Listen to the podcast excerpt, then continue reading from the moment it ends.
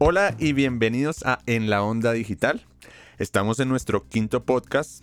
Los saluda Juan David Reyes y... Y el señor Camilo Linares. ¿Cómo están? Bienvenidos. Eh, recuerden que nuestro podcast lo pueden escuchar en todas las plataformas digitales de podcast, Spotify, que es la más utilizada, pero también está en Google Podcasts y demás. Además que hay algo importante para recordarle a nuestros oyentes y es que las personas que no tienen, por ejemplo, Spotify Premium, todos los podcasts dentro del buscador los pueden, lo pueden tener y lo pueden descargar y todo sin ningún gasto, sin ninguna publicidad. Entonces es una ventaja a diferencia de la música para tener en cuenta. Y para los que no tienen Spotify porque hay que pagar, pues les contamos que lo pueden descargar para que nos puedan escuchar de forma gratuita. Perfecto, Camilo. Y pues hoy tenemos un gran, un gran tema bastante importante para nosotros ya que pues tanto Camilo Linares como yo hemos desempeñado en el mundo musical. Somos músicos, yo soy guitarrista, Camilo es pianista y este tema nos apasiona mucho y es relacionado con la música digital, todo lo relacionado con la música digital. Y este es un tema bastante grande porque implica pues lo que hablamos de las, de, de las nuevas tecnologías digitales.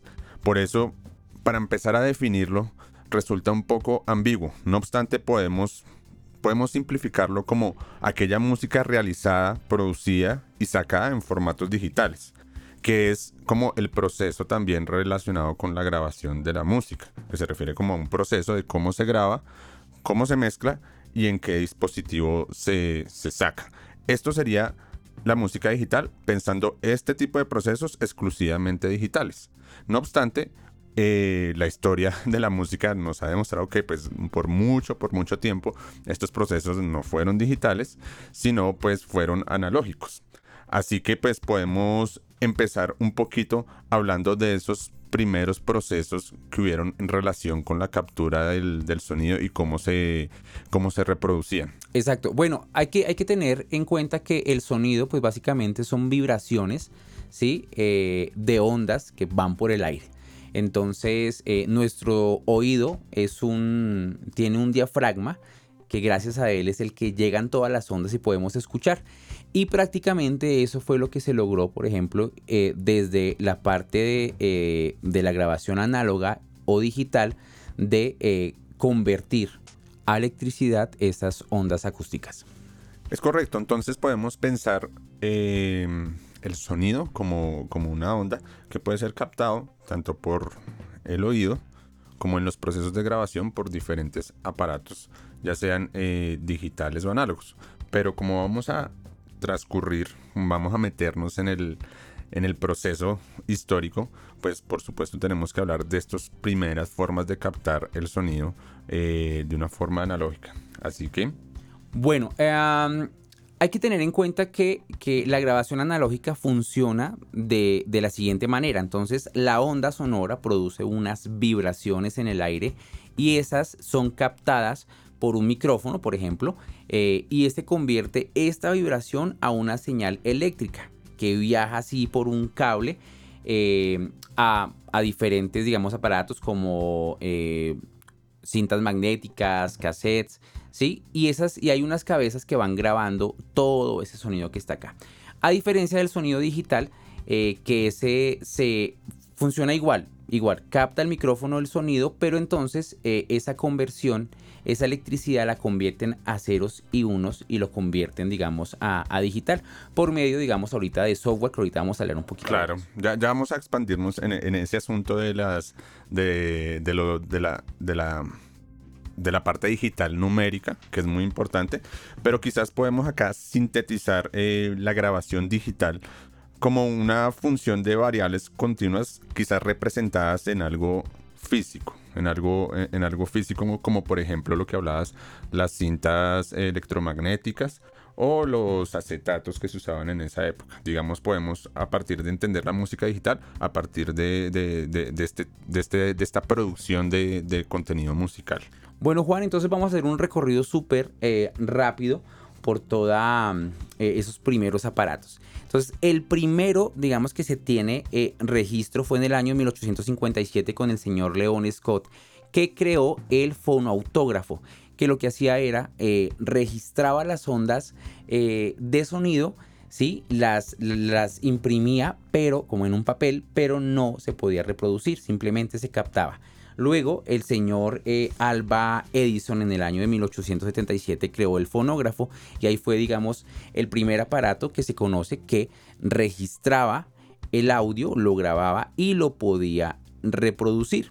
Más adelante, pues vienen, digamos que eh, las evoluciones eh, de eso, los llamados tocadiscos que ya eran, se logró, em, digamos que con Tomás Alba Edison lo que hacían era que imprimían esos surcos digamos, una aguja, todas esas vibraciones las imprimían en un cilindro, pero pues era bastante complicado, digamos, transportarlo y tenerlo.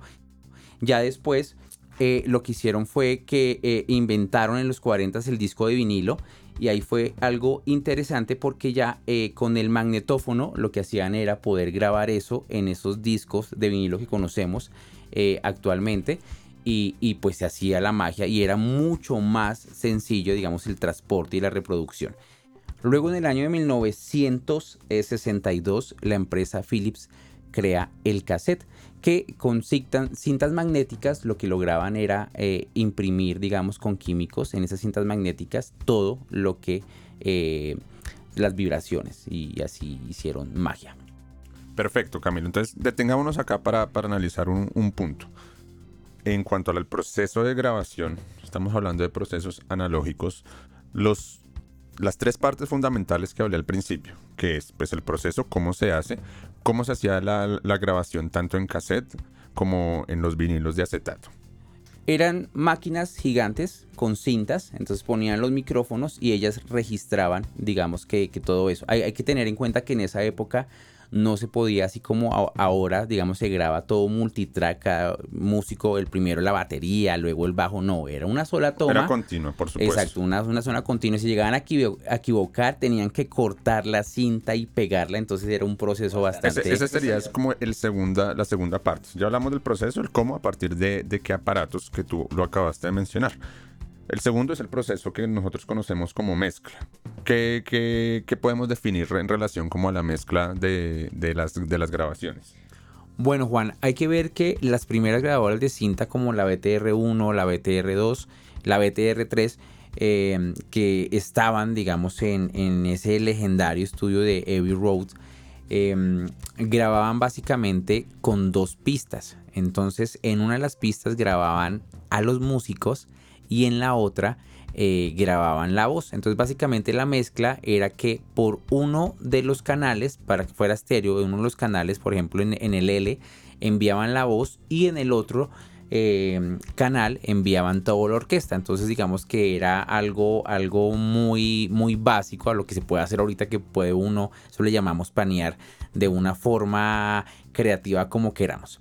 Eh, por ejemplo, ya después, como la Telefunker, la M10, ya grababa cuatro pistas y luego la famosa Studer J37 eh, también grababan a cuatro pistas. Por ejemplo, uno de los álbumes más legendarios de la historia, el Sgt. Pepper de los Beatles, fue grabado con esta grandiosa eh, Studer J37. Y pues imagínense un álbum de esos mezclado únicamente con cuatro pistas. ahora, por ejemplo, en la actualidad eh, proyectos pueden tener hasta 100, 150 pistas o muchísimas más, ¿sí? dependiendo de, la cantidad instrumental que se pueda tener. Pero, pero eran igual, eran, eran dispositivos análogos. Todo estábamos hablando era, era, era totalmente analógico, era una tecnología analógica. Y pues el proceso ya de, producción, o sea, el dispositivo, el, resultado, pues también era algo físico, que en este caso hablábamos tanto de el, los vinilos de acetato como eh, las cintas electromagnéticas. Entonces, si, si, si, lo podemos resumir en las tres partes, las tres partes eran AAA, es decir, analógicas. Porque también podemos entender ahorita mucho que hay procesos eh, de grabación que incluso mezclan procesos analógicos y digitales, que ya nos vamos eh, a adelantar en eso. En este sentido, pues también hay que tener en cuenta eh, cómo era el impacto, digamos, en la industria musical, en la industria musical de la época, a partir de esta producción de grabación. De cuáles eran las, ganancias para tanto las disqueras como para los, para los músicos. Bueno, Juan, Las disqueras prácticamente ponían toda la infraestructura, absolutamente toda, es decir, ponían los estudios de grabación, eh, ponían los ingenieros, ponían toda la maquinaria eh, a la hora de distribuir los discos, eh, toda la parte de promoción, conciertos, y ahí digamos que el artista le daban un porcentaje pero la, gran mayoría de, porcentaje, digamos, en dinero lo cogía obviamente la disquera porque ya había hecho una inversión. Y básicamente ahorita funciona igual. Entonces digamos que eh, firman a alguien por un millón de dólares y tienen que él hacerle uno o dos discos y les dan un adelanto y un montón de cosas ahí. Pero básicamente ganaban de esa manera. Claro, igual todo este tipo de proceso que estamos explicando y también ahorita vamos también a entender un poquito como el impacto en, el, en la industria del consumo de la música. Pero volviendo al asunto del sonido analógico.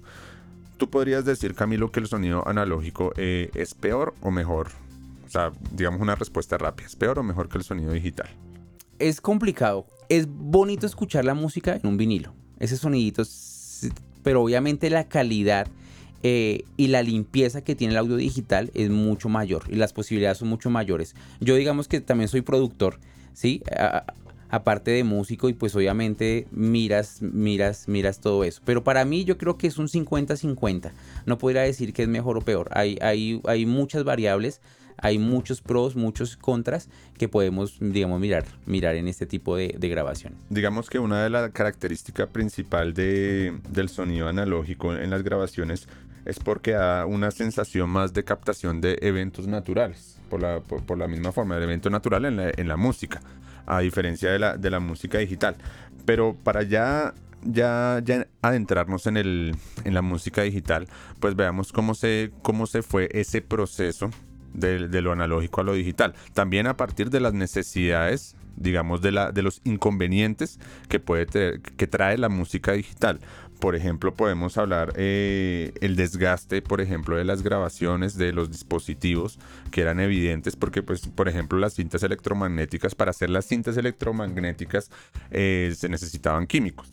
Químicos que como cualquier cosa, pues con el, con el tiempo se va desgastando y el sonido pues también se va desgastando y todo este tipo de cosas eh, le generó la, necesidad de la industria también de, generar nuevas tecnologías para que ese tipo de problemas no pasaran. Así que pues vamos un poquito a continuar todavía con los dispositivos para llegar ya a, los, dispositivos digitales. Entonces nos quedamos eh, en, las cintas electromagnéticas. Digamos que inicialmente cuando la gente quería acceder a la música tenía que ir a un concierto. Luego entonces obviamente cuando se logró la, parte de la grabación, entonces ya se logró imprimir eh, la música en vinilos. La industria trataba de, que, de masificar un poquito eh, su, negocio. Entonces ahí pues llegaron los cassettes que era un poquito más, más fácil y barato eh, poder llegar a muchas más personas. Luego, eh, en el 79, una empresa, Sony, crea el famoso Wallman.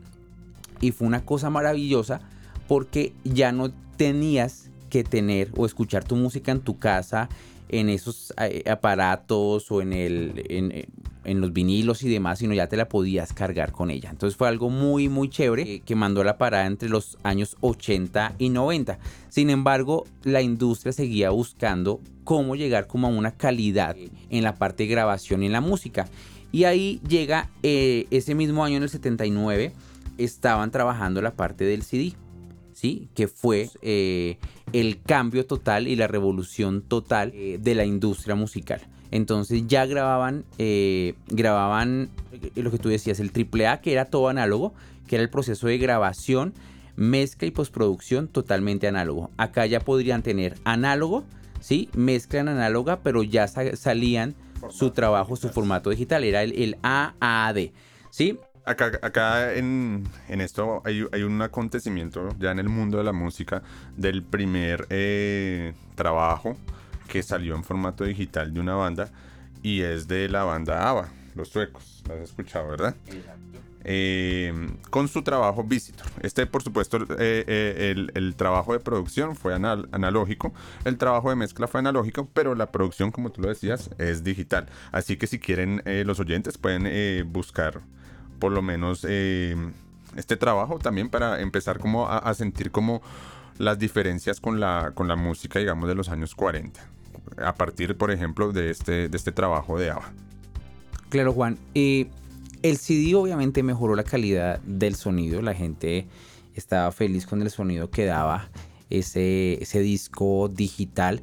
Y además eh, que también, por ejemplo, Sony volvió a sacar, había sacado el Wallman, sacó el Discman, entonces la gente ya podía llevar pues su música ahí. Entonces hubo una gran revolución en cuanto al sonido, al cambio, el sonido digital análogo.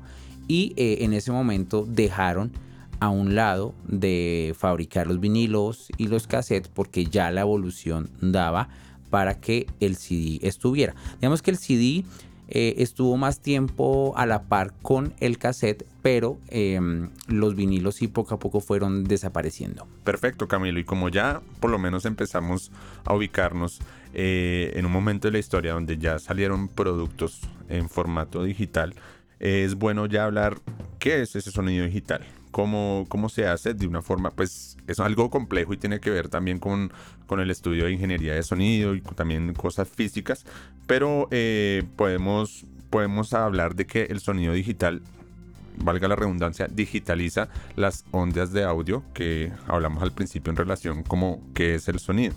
Y pues la reproduce eh, la, en sistemas numéricos binarios, eh, que es lo que hace el proceso para ubicar, eh, para, para, para organizar los códigos para que suene la música como se capta. ¿Cómo lo podrías tú, tú sintetizar? Bueno, Juan, hay tres elementos ahora básicos a la hora de grabar música digital. La primera, eh, un micrófono, ¿cierto? Eh, luego ese micrófono transporta esa, conversión de lo acústico a lo eléctrico a una interfaz de audio que es la que hace que eh, convierte esa señal en códigos, como tú estabas hablando, ceros y unos, y los transforma a unas coordenadas que el software de grabación lo que hace es que lo traduce a como si fuera una onda eh, de sonido. Básicamente así, muy coloquialmente, eh, se produce esa magia. La clave cuál es? Eh, un buen micrófono, una muy buena interfaz de audio, un muy buen software. Digamos que el software, hay en el mercado muchísimo software, todos hacen lo mismo, cada quien digamos que escoge el que más se siente cómodo, hay unos estándares en la, en la música, pero, pero prácticamente es, esa es la magia, o sea, la conversión de, esa señal acústica eh, que ingresa al computador por medio de la interfaz de audio y se genera. Ahora las posibilidades grandes porque puedes grabar eh, pistas infinitas, utilizar instrumentos virtuales por medio del protocolo MIDI que más adelante eh, lo vamos a hablar, pero básicamente es datos, son instrumentos que ya han sido grabados, ampliados y por medio de un controlador MIDI que es un teclado que parece un, piano puedes ejecutar cualquier instrumento. Así no tengas no lo tengas. Yo no tengo un violinista con un BST puedo hacer un violín y que suene muy real. Obviamente hay diferentes calidades de, de BSTs pero eso es magia. O sea realmente las posibilidades con el mundo digital son infinitas. Eh, por digamos desde 1985 también hasta los 2000, a pesar de que ya había esta innovación, eh, muchas disqueras también preferían ese proceso de mezcla analógico que al digital. Entonces, a veces unas, unas bandas preferían que se grabara eh, analógico, digital, digital, otras analógico, analógico, digital, dependiendo también el gusto de, cada, de cada banda y el gusto pues también de, de las producciones. Eh, de los primeros trabajos 100% digitales en los tres procesos encontramos por ejemplo a The, California Project que pues fue la primera banda en sacar un, un producto musical con, las tres, con los tres procesos digitales. Esto pues también no es que se, se instauró como que a partir de esto todas las bandas utilizaban lo mismo porque como lo acabamos de ver Camilo eh, tanto lo digital como lo analógico tiene sus ventajas y sus desventajas. Y pues la música, la música la debemos entender un poco eh, no objetivamente, sino también depende de, pues, de lo que se quiera transmitir y también de lo que cada persona quiera recibir. Y también obviamente hablamos de, de, la industria musical, porque la industria musical también tiene sus intereses, sus intereses también económicos al respecto y que también depende de eso el tipo de grabación que se hace. Es correcto. Bueno, en ese orden, digamos, de, todo el auge eh, digital, análogo y la mezcla de esos dos mundos, eh, pienso que llegó un momento muy decisivo que partió en dos la parte de la industria musical eh, con un invento en el año de 1997 que fue el MP3. Lo hizo el señor, un alemán, el señor Karl-Heinz Brandenburg, y creó ese formato. Entonces, básicamente, ¿qué es lo que hizo? Él estaba buscando la forma de eh, como esos archivos eran mm, tan pesados, los WAV no se podían copiar, digamos, de una manera eh, fácil, él lo que hizo fue comprimirlos. Y el MP3 lo que hace es cogía los audios, eh, los comprimía muchísimo y lograba meter en muy poco espacio de almacenamiento un montón de, canciones. Y eso fue una revolución en esa época porque que, la gente tenía la posibilidad de tener acceso a, cosas que antes no. Por ejemplo, digamos acá en Colombia, los CDs, estoy hablando en el año 97, 2000, eran muy costosos. Que digamos en Argentina el mismo CD podía costar mucho menos. Acá obviamente era muy elevado. Entonces el acceso que tenía la gente a comprar ese tipo de música pues era digamos que, que limitado. No todo el mundo podía tenerlo a hacer. Únicamente podíamos escuchar la música desde las emisoras. No, y, acá hay que detenernos también como para analizar eh, un poco como los impactos en relación, metámonos en los años 90, antes em, cuando lo que tú decías, el acceso a la música era muy complicado, pero eh, también la industria pensaba mucho como en la portabilidad de la música, como en la facilidad de portabilidad a partir de los, de los inventos, los cassettes pequeños, lo que se venía los de, de, las, del Wallman que, que hablabas, del Dixman, eh, todo esto pues era pensado desde una facilidad portable para los usuarios. No obstante, también algo que, impactó mucho eh, fue la facilidad de que los computadores, a partir eh, metiendo los, los, CDs al computador, pudieran guardar la música en el ordenador. Eso digamos que también fue como un impacto muy grande para eh, pues todo lo que se venía en relación digamos con, con, la música que tú hablabas en MP3 porque pues también era una, una, forma un poco más, más fácil y práctica de, de, de, almacenar música para tenerlos ahí sin necesidad también y poder compartirla, ¿no? Porque digamos yo... Y, y ese es el cuento, ¿no? O sea, para la industria fue el acabose total pero para la gente del común fue la oportunidad de poder tener acceso a su música. Entonces, digamos, el MP3 lo que hicieron fue empezar a copiar de forma desmedida, piratear eh, toda la música habida y por haber. De todos los CDs que podían comprar, pues se podían copiar por medio de los ordenadores y pues lograron, digamos, que eh, puedas tener tu copia y poderla compartir. Ahí viene, por ejemplo, eh, plataformas P2P que era para compartir como Napster, que fue, el, digamos, de los primeros. Eh, Ares, no sé si te acuerdas de Ares, que, que, podías, tú buscabas el artista y aparecía el montón de canciones y descargabas tú como loco eso. Y todas las demás plataformas que permitían, digamos, compartir. Obviamente ahí se acabó la industria. O sea, realmente el golpe para la industria fue grande porque ellos vivían prácticamente de la venta, de la venta, perdón, de los discos. Claro. Entonces ahí pues se fue todo y agregando, agregando a eso, eh, otro, otro, otro factor muy importante, porque es cierto, o sea, la música ya se empezaba a digitalizar y se podía almacenar, por ejemplo, en el computador eh, eh, en los años 90. Sin embargo, tampoco es que la, la, industria musical sufriera tanto porque igual tenía 100% garantizadas las ventas de discos y los conciertos, pero no obstante, además de lo que tú dices de todos estos programas de descargar música, pues ya con, la, con la masividad y la globalización del Internet, eh, también el asunto del quemador, ¿no?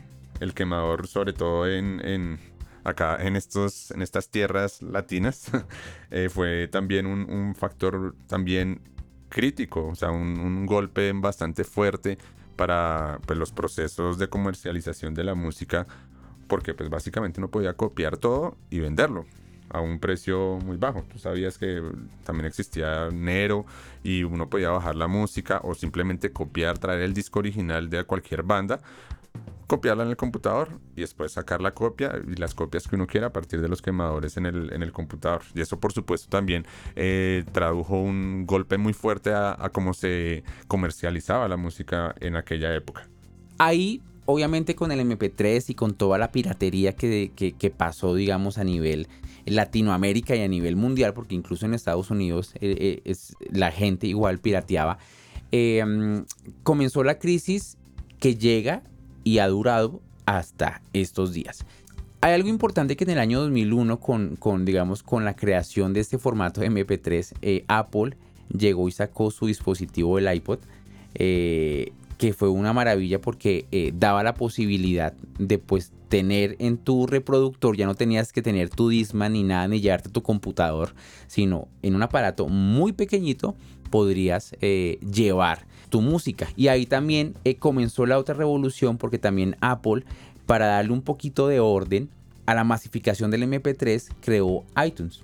Claro, y, esto y es importante eh, resaltar que esto significó una alianza importante entre el sector pues de la tecnología, que era pues el que el que daba pues todos estos avances que para la industria musical eran un poco complejos, pero también, o sea, unió este sector de la tecnología con la industria discográfica, puesto que eh, e, este tipo de formatos que vendía, por ejemplo, Apple eran 100% legales.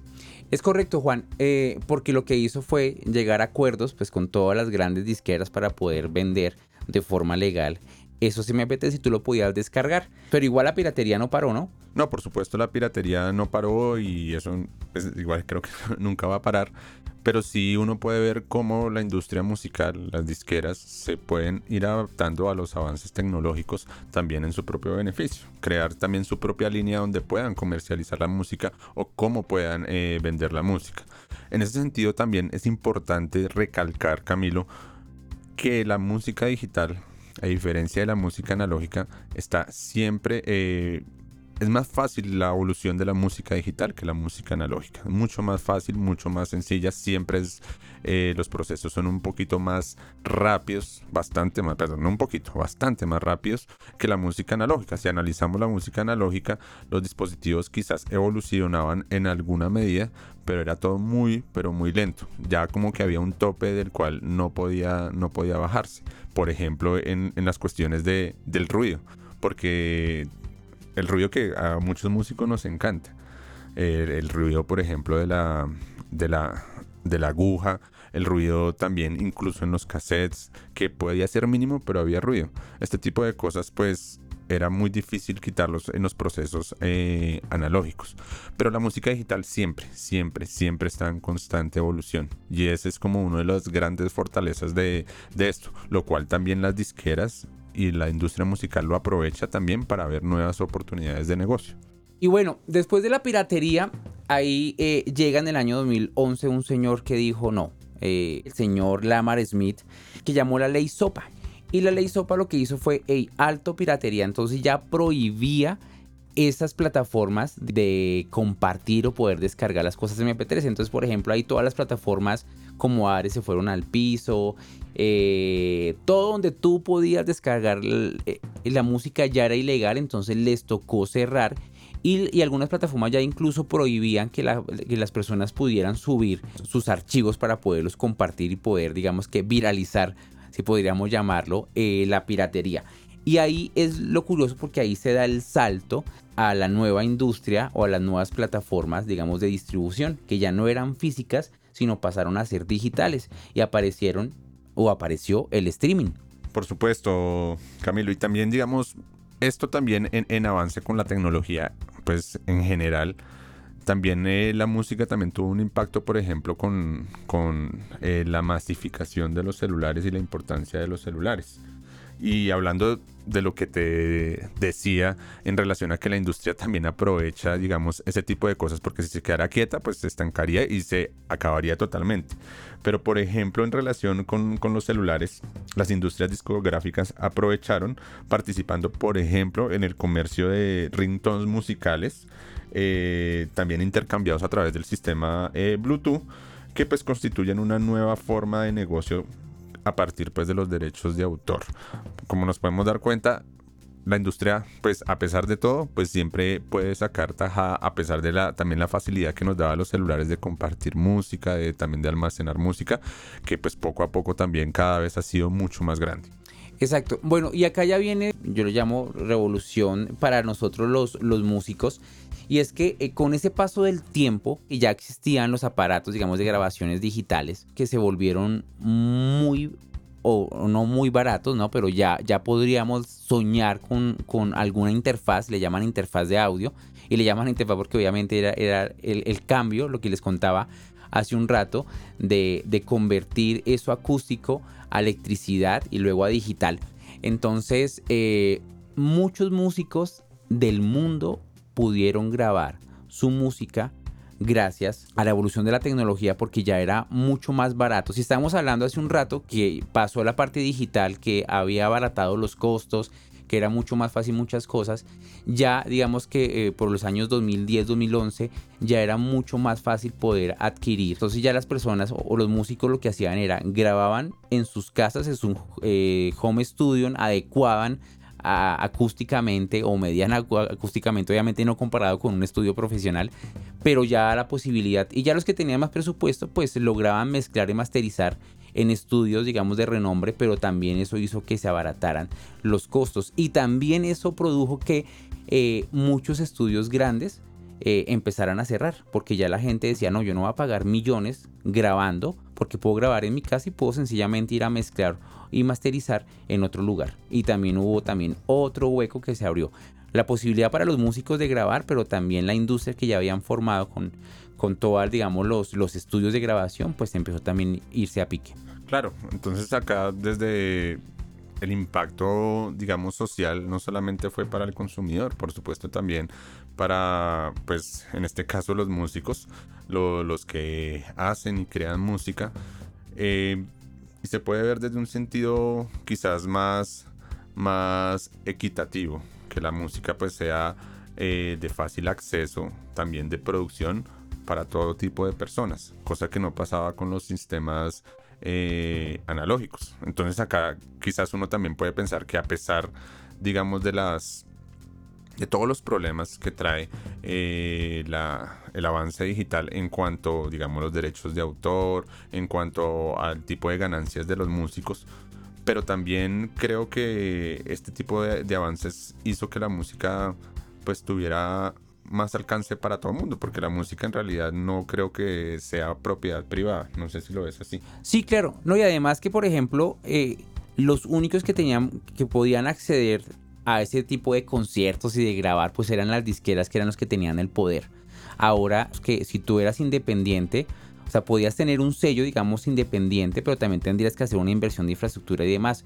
Y esos sellos independientes les dio la posibilidad, pues obviamente que se viera, que se abriera otro mercado diferente. Entonces ya, ya podía triunfar una persona de forma independiente que no tenía, digamos, toda la maquinaria de una empresa eh, grande donde te pagaban eh, las giras, te pagaban promoción, todo ya empezó, digamos, a volverse un poco más independiente y a darle la posibilidad a muchas bandas emergentes a llegar al estrellato, al nivel de, como, como la tenían las grandes disqueras, de forma independiente. Y eso también fue una cosa pues fabulosa porque nos abrió la posibilidad a todo el mundo. Democratizó no lo pudiste haber dicho mejor y esto también hay que entenderlo porque pueden haber cuestionamientos al respecto. Eh, digamos desde los músicos que se sienten un poco que su trabajo ya no vale nada. Los que han estudiado música, los que se han preparado, los que han grabado. Yo entiendo todo ese tipo de argumentos, pero también hay que ver que la industria musical también pues se ha movido como lo hemos visto. O sea, no es que se ha quedado quieta y que uno también tiene que estar atento. Y por ejemplo podemos hablar ya de lo que mencionabas en el asunto del streaming, todas estas plataformas streaming que han eh, brindado también a todos los músicos nuevas formas también para, para, generar recursos eh, con sus trabajos. O sea, la música se democratiza, pero también la industria abre posibilidades para pues, esas personas que quieren eh, seguir viviendo plenamente de, este negocio. Les dio la posibilidad o nos dio la posibilidad de poder eh, subir nuestra música a plataformas, YouTube, e incluso a Spotify por medio de agregadores. Más adelante, ahorita sí, muy rápido hablaremos sobre eso. Económicamente no es que eh, tampoco funcione. O sea, realmente, digamos, lo que paga Spotify por reproducción por una canción es una cosa irrisoria a nivel eh, Latinoamérica más, digamos que las leyes en Estados Unidos cuidan un poquito más al artista. Tienes que tener miles y miles de reproducciones para que te pueda significar, digamos, de una forma eh, económica que sea, uno bueno, sí valió la pena. Es muy complicado, pero pues son las formas, digamos, ahorita que, que estamos funcionando y que la gente está eh, llevando su ¿Pero música tú crees a todo que lugar. es más complicado que antes? O sea, No, es mucho más fácil porque ya puedes grabar tu disco de forma fácil, puedes hacer una promoción por medio de redes sociales sin tener que pagar una maquinaria grande, puedes cuadrar tus propios conciertos, ¿sí? Puedes hacer que tu música llegue de aquí a la China en un abrir y cerrar de ojos, eh, pero digamos económicamente no funciona eh, tan bien. ¿Sí? De pronto los grandes artistas, ahí sí, obviamente, porque son grandes y, las reproducciones son millones de reproducciones, les funciona, pero un artista pequeño no. Entonces, democratiza, pero igual poder, digamos, solventar y decir, no, gracias a, a las plataformas de streaming podemos ser, eh, ganar dinero y vivir muy bien. No. De hecho, ahora lo único que funciona para eh, hacer dinero en la música son los conciertos. Pare de contar. Y estoy hablando de los grandes artistas. Los únicos que, o sea, que les funciona la parte monetaria para poder vivir son conciertos, porque ya la venta de discos y demás es muy, muy complicada. claro, esa- pero esa desigualdad también se puede se podía ver en, en los momentos donde pues quienes ganaban harta plata, pues los grandes artistas vendiendo millones y millones y millones de copias.